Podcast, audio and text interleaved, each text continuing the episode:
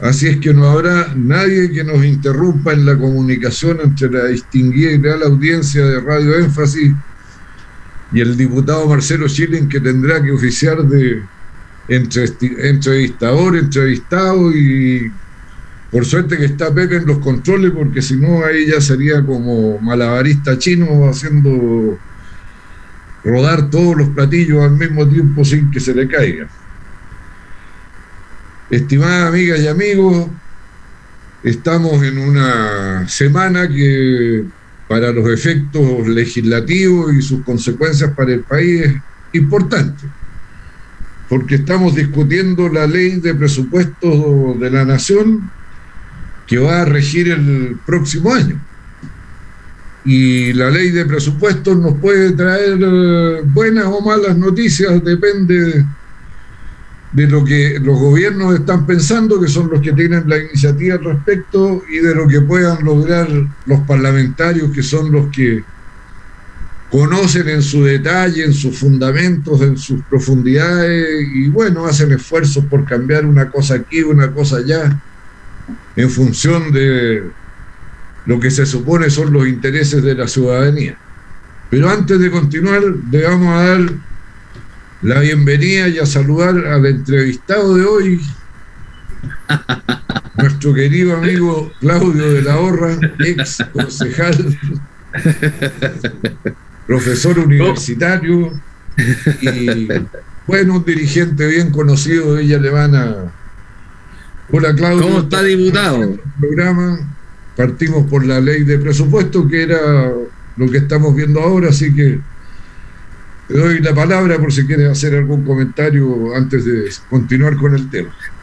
No, yo la verdad de las cosas que creo que eso es más interesante porque, bueno, así como los municipios tienen un presupuesto para las comunas, eh, la nación también tiene un presupuesto y hoy día es, es algo que es sumamente importante ver cómo se van a hacer las priorizaciones justamente respecto de la utilización de, de las platas del fisco en los distintos programas, en los distintos ministerios, la forma en que se, bueno, yo diría, no aunque alguno es gasto, ¿ah? pero otras también son inversiones sociales, ¿no? Sí, bueno, ya lo hemos dicho en otras ocasiones, pero tal vez valga la pena recordarlo una vez más la ley de presupuesto de la nación lo que establece son las autorizaciones de gastos por partida y las partidas son los ministerios. Y lo que se hace es autorizar un nivel de gasto máximo. Y al mismo tiempo que se autoriza un nivel de gasto por cada uno de los ministerios, se establecen las fuentes de los ingresos y los ingresos tienen que calzar milimétricamente con los gastos autorizados. O sea, si usted autoriza un gasto de 100, tiene que tener ingresos por 100. Todos sabemos, los ingresos vienen fundamentalmente de los impuestos, también tiene cierta importancia en el presupuesto nacional los ingresos provenientes del cobre, tanto de Codelco como de los impuestos que las mineras pagan por la extracción eh, de minerales y en especial del cobre. En este presupuesto, Claudio, la mala noticia, pero que es relativa, es que se va a reducir en un 22,5% respecto del presupuesto ejecutado en el año que estamos. ¿Por qué esta reducción tan drástica? Se debe a que este año ha habido gastos extraordinarios que fueron incorporados al presupuesto, pero que no necesariamente se va a necesitar mantenerlos el próximo año. Voy a poner un ejemplo, el ingreso familiar de emergencia, que buscaba fortalecer los ingresos familiares en época en que el trabajo era escaso o estaba prohibido ir a trabajar, van a tender a desaparecer porque la actividad económica y con ello el empleo y los ingresos familiares autónomos empiezan a recuperarse, lo cual hace innecesario mantener un nivel de apoyo como eran los IFE eh, que van a estar eh, vigentes hasta el próximo mes, hasta noviembre. Y eso es una reducción importante porque cada uno lo hice después de que negociamos con el gobierno, significaban 2.500 millones de dólares mensuales. Mensuales. Y como ya llevamos cinco meses, más medio mes en eh, mm. eh, septiembre. En septiembre, bueno, estamos hablando de que el país ha gastado en la protección de su gente alrededor de un poquito menos de 10 mil millones de dólares. Y a ese ritmo, naturalmente, que es imposible seguir porque hay que preguntarse de dónde sale la plata para sostenerlo. De ahí que haya una caída tan grande en el presupuesto ejecutado respecto de la ley de presupuestos que se... Si comparamos ley de presupuestos 2020 versus, perdón, 2021 versus ley de presupuestos 2022, este último va a crecer alrededor de un 3,5%. Las controversias están, como siempre, en qué es lo prioritario, a qué es lo que se le pone más énfasis, más atención. Y ahí la oposición hemos sido especialmente insistentes en que hay que mantener un nivel de inversión y gasto importante en salud, por razones obvias, que hay que mejorar eh, el presupuesto de educación porque necesitamos hacer un esfuerzo enorme de recuperar el rezago que se ha producido particularmente en los niños de las familias más eh, vulnerables, por una tarea muy importante que se ha propuesto el país, que es dotarse de una nueva constitución. También hemos puesto énfasis en que se financie adecuadamente el trabajo de la convención constitucional, aunque eso no es mucha plata pero no siendo mucha plata, con mayor razón hay que entregarla oportunamente, con fluidez, de manera suficiente y con flexibilidad para que una institución extraordinaria pueda sacar adelante una tarea extraordinaria que le encargamos.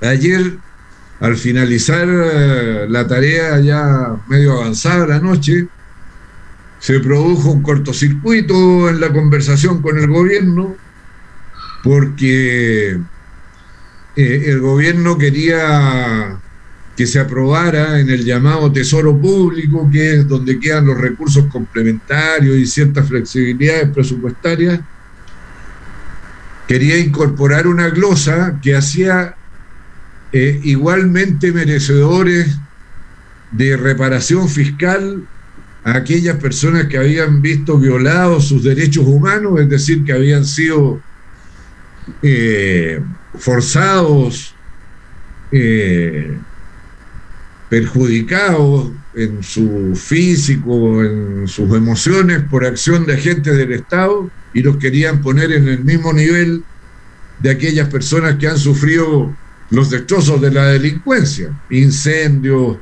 saqueos y naturalmente que no es lo mismo porque un delincuente o un delincuente pasa por la justicia ordinaria y tendrá la sanción que se merezca, pero en el caso de un violador de derechos humanos estamos hablando de un agente del Estado y esto tiene otras consecuencias.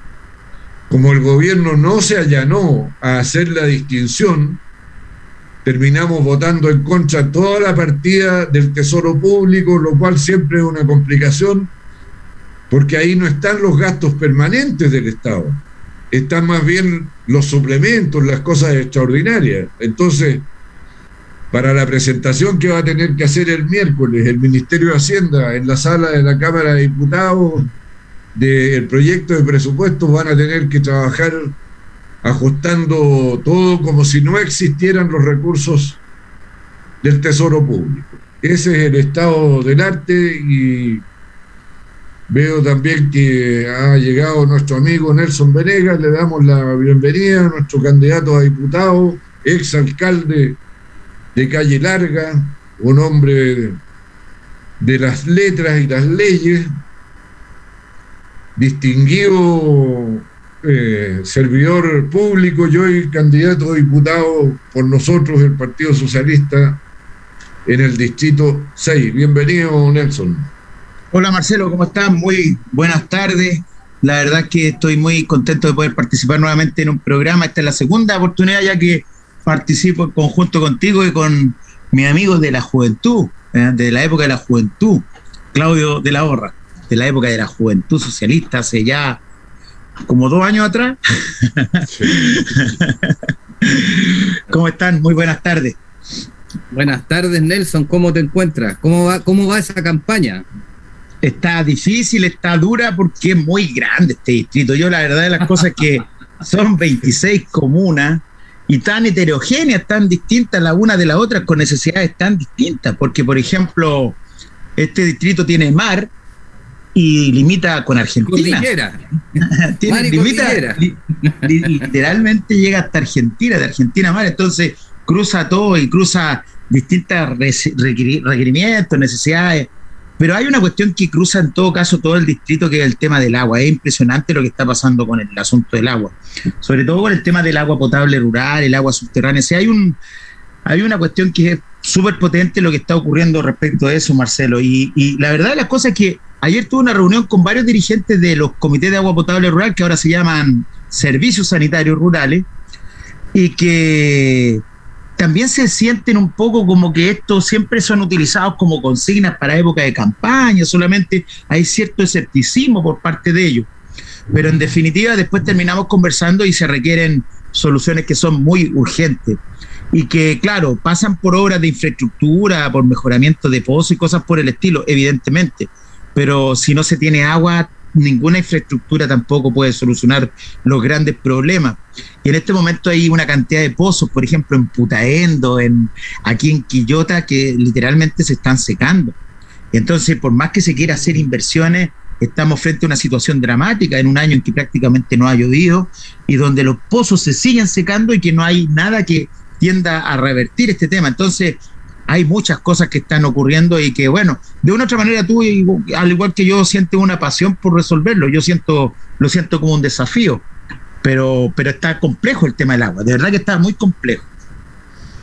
Bueno, la buena noticia al respecto es que en la ley de presupuesto que se está tramitando en el Congreso hay recursos eh, orientados sobre todo al tema de agua potable rural, por lo tanto para los servicios eh, rurales de agua, pero ahí también hay que resolver algunos problemas de la normativa de formulación y evaluación de los proyectos, porque perfectamente cuando se busca una fuente de agua, por ejemplo, eh, ante la escasez y se la encuentra, recién se autoriza recurrir a esa fuente de agua después de un sinfín de trámites de eh, carácter eh, medioambiental, eh, de mensuras, etcétera, etcétera.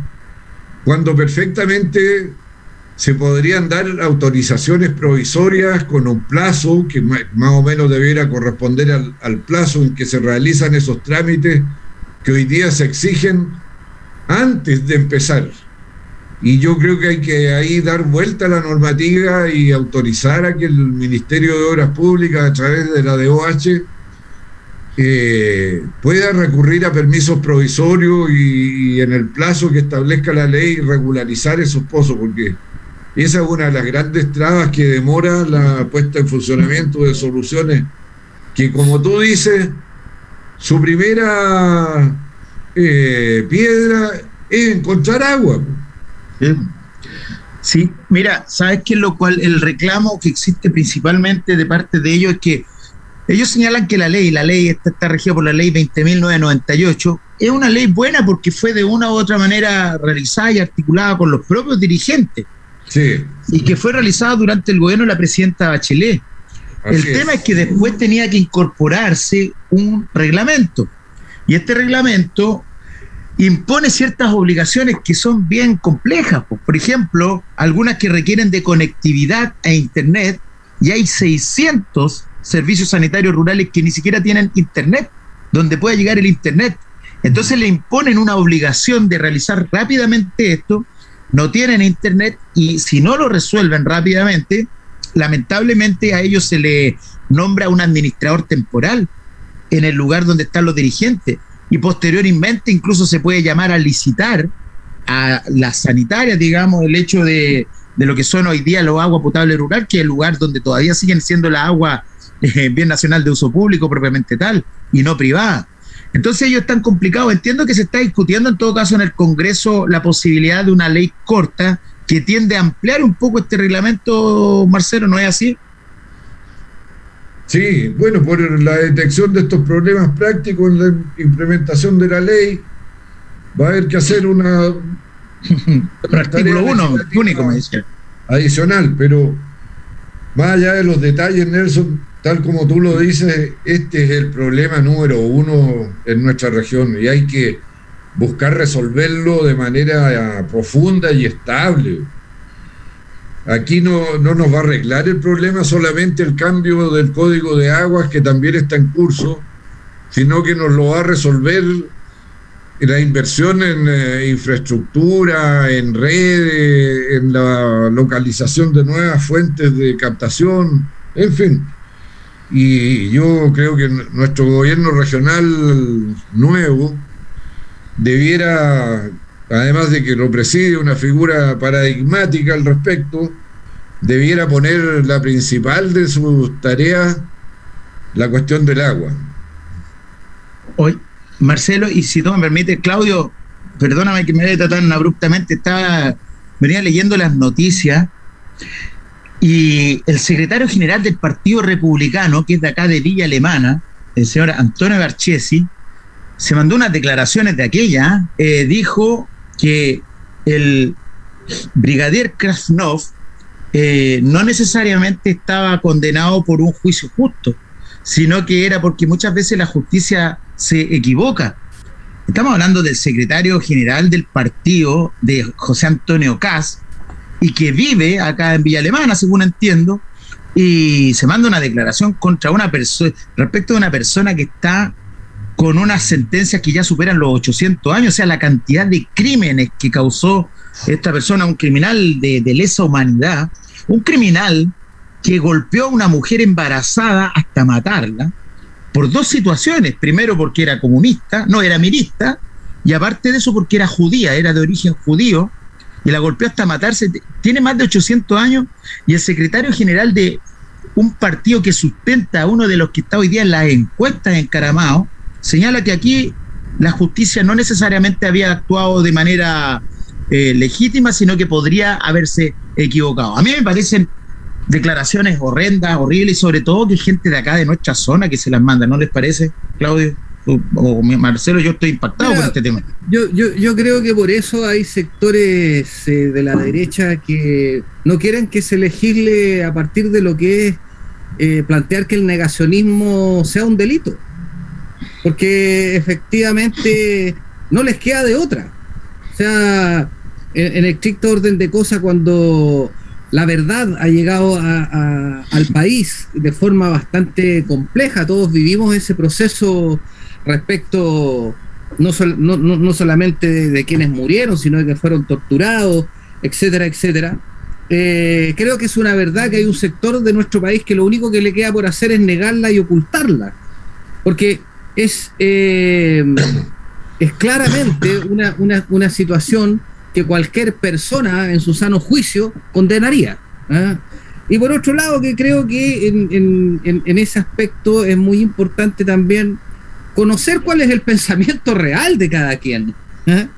Creo que, que, eso puede, eh, de alguna u otra forma, eh, a, a, muchas personas darse cuenta de que hoy día lo que necesitamos es justamente, a mi juicio por lo menos, el planteamiento que está haciendo Yanna Proboste, ¿ah? que es generar los cambios que necesita el país, pero con una lógica de gobernabilidad. Y esa gobernabilidad pasa justamente eh, por eh, tener criterios dentro de temas que son tan sensibles como este y otros. Eh, la polarización que hoy día vemos, yo creo que le hace muy mal a Chile.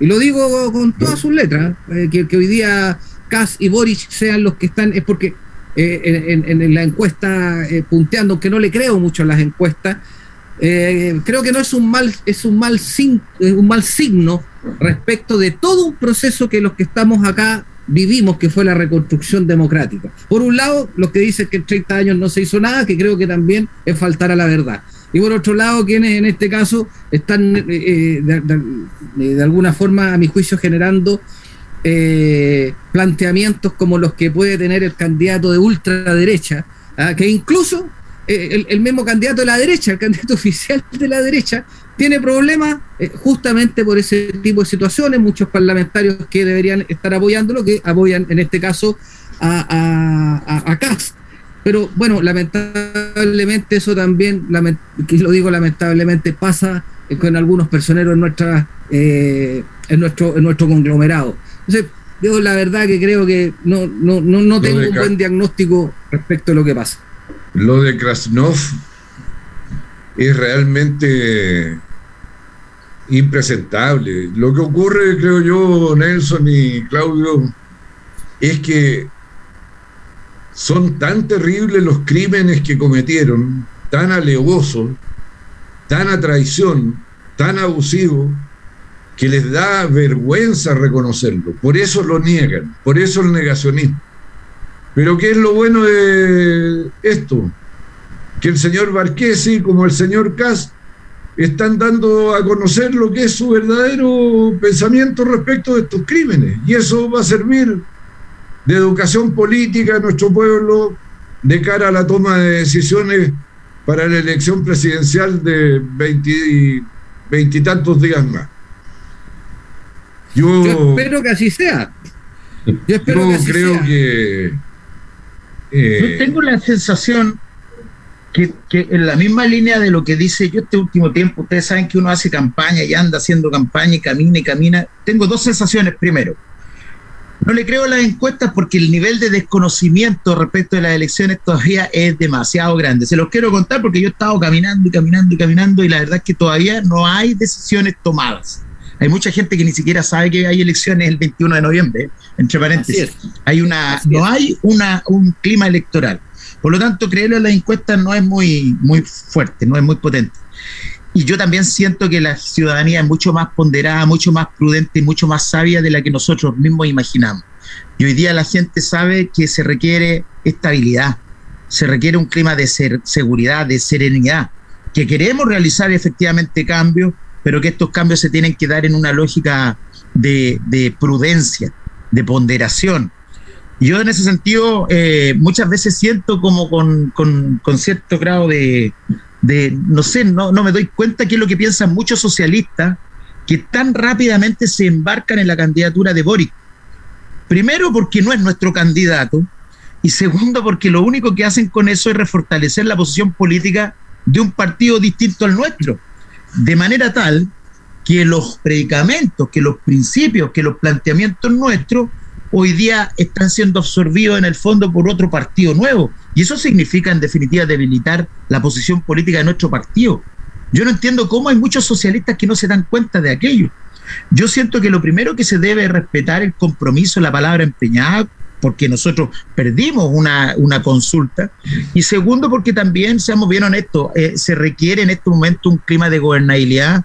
Y yo siento derechamente que tenemos, por un lado, la posibilidad de tener un presidente que pertenece a una secta fundamentalista prácticamente, que es el señor Kass, y por otro lado, eh, una postura que ha sido sectaria, que a lo mejor muchas, muchas personas que están con Boris son personas que no son así, pero seamos bien honestos, nosotros fuimos a su casa a apoyarlo y nos dieron con la puerta en la cara. Y tampoco nunca debemos olvidarnos de aquello. Y tenemos una opción clara y tenemos que jugárnosla por ser leales con los compromisos que nosotros mismos voluntariamente hemos asumido. El Partido Socialista ha resistido a muchas cosas, Nelson y Claudio, y no hacer esta la ocasión en que no sea capaz de resistir. Yo quiero recordarles que en lo peor de la dictadura, cuando nos buscaban para matarnos, ni siquiera para torturarnos, derechamente para matarnos, hasta tuvimos un infiltrado en la dirección nacional, Jaime López. Y a pesar de todo eso, resistimos. ¿Por qué? Porque estábamos en los hogares, en la familia, porque los abuelos le habían pasado el mensaje a los nietos, los tíos a los sobrinos, los papás a los hijos, porque los socialistas somos parte de la cultura popular del país. Y esa cultura popular siempre ha buscado cambios en beneficio de los trabajadores, de la justicia social y de la libertad, pero siempre los ha buscado también dentro del marco de dar seguridad, de dar tranquilidad, de permitir que los cambios ocurran, siempre buscando el apoyo de las mayorías nacionales, si no, Allende no habría sido nunca presidente de Chile, por ejemplo, o Michelle Bachelet tampoco habría sido presidente de Chile si no hubiéramos logrado el apoyo de la mayoría. Y ciertamente que Yanna Proboste es nuestra candidata, aunque no sea socialista, pero porque hicimos un acuerdo con ellos de seleccionar democráticamente nuestro candidato y lo pudimos hacer porque teníamos cierta afinidad de pensamiento. Si Yanna Proboste es una persona que viene de lo más profundo de nuestro pueblo, profesora, mujer, fue gobernadora, fue intendenta, fue seremi, fue ministra, fue diputada, ahora es senadora de nuestros pueblos originarios. Y, eso es el Partido Socialista, buscar que la gente del pueblo sea la protagonista. Entonces nuestra afinidad con ella no es una cuestión solamente de un compromiso electoral, también hay una identificación con las propuestas programáticas, con las trayectorias, con las luchas por la libertad y la justicia social desde un largo tiempo. Bueno, como de costumbre se nos hace poco el tiempo, ya están avisando acá que tenemos que despedirnos, Nelson, pero tú sigues. Yo sigo. Ahora en un ratito más me van a hacer una entrevista aquí en vivo. Y de hecho yo estoy aquí en la radio Énfasis y me van a entrevistar una hora van a estar hablando conmigo. ¿Qué hora es tu entrevista?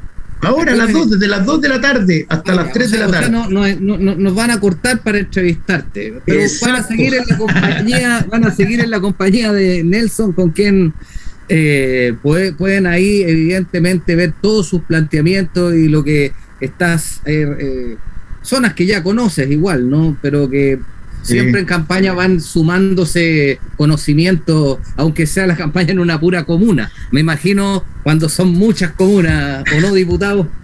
Así es. Bueno, Así que, de nuevo desearle el mejor de los éxitos a Nelson, pedirle a la gente que lo respalde, que lo apoye, que lo promueva. Van a tener un gran diputado en él. Muchas gracias. A mí me hubiera encantado seguir conversando con usted. No me podía meter, pero bueno, eh, tiene razón en todo caso Claudio. Yo creo que no decía, Allende decía que los socialistas no estamos para engordar en los, en los puestos y en los cargos públicos, teníamos que irnos al terreno, nos teníamos que ir al campo y yo creo que la experiencia más bella que puede tener un candidato a los que nos gusta esto es que conocemos la realidad concreta, no la de los libros, sino que la necesidad concreta. Y en nuestro pueblo chileno, como decía recién, le está faltando hasta el agua muchas veces. Y frente a eso, una socialista o un socialista no puede quedarse callado, tiene que seguir luchando, porque los socialistas, como lo dijo recién Marcelo, siempre hemos luchado desde nuestros orígenes y lo vamos a seguir haciendo por la justicia social, por la democracia y por la libertad. Ese es nuestro único norte, ese es nuestro fundamento y nuestro eh, principio elemental. Así que de verdad muchas gracias por la invitación que ustedes me han realizado. Gracias a ti, pues. despedirnos, despedirnos de todos y todas nuestros radio escuchas, que se sigan cuidando, que el PUE retrocedió en esto de fase, hay que tener ojo y todo ahí, como no bajar la guardia. Y bueno, quédense ahí en la grata compañía de nuestro amigo Nelson Venegas, que tiene la entrevista inmediatamente después de los comerciales, supongo que irán en el corte. Así que un gusto saludarlos, diputado Nelson, y espero que nos veamos pronto en temas pendientes. Muy bien, pues, muchas gracias. Chao, que estén muy bien, nos vemos, gracias. Chao, chao. Súmate a la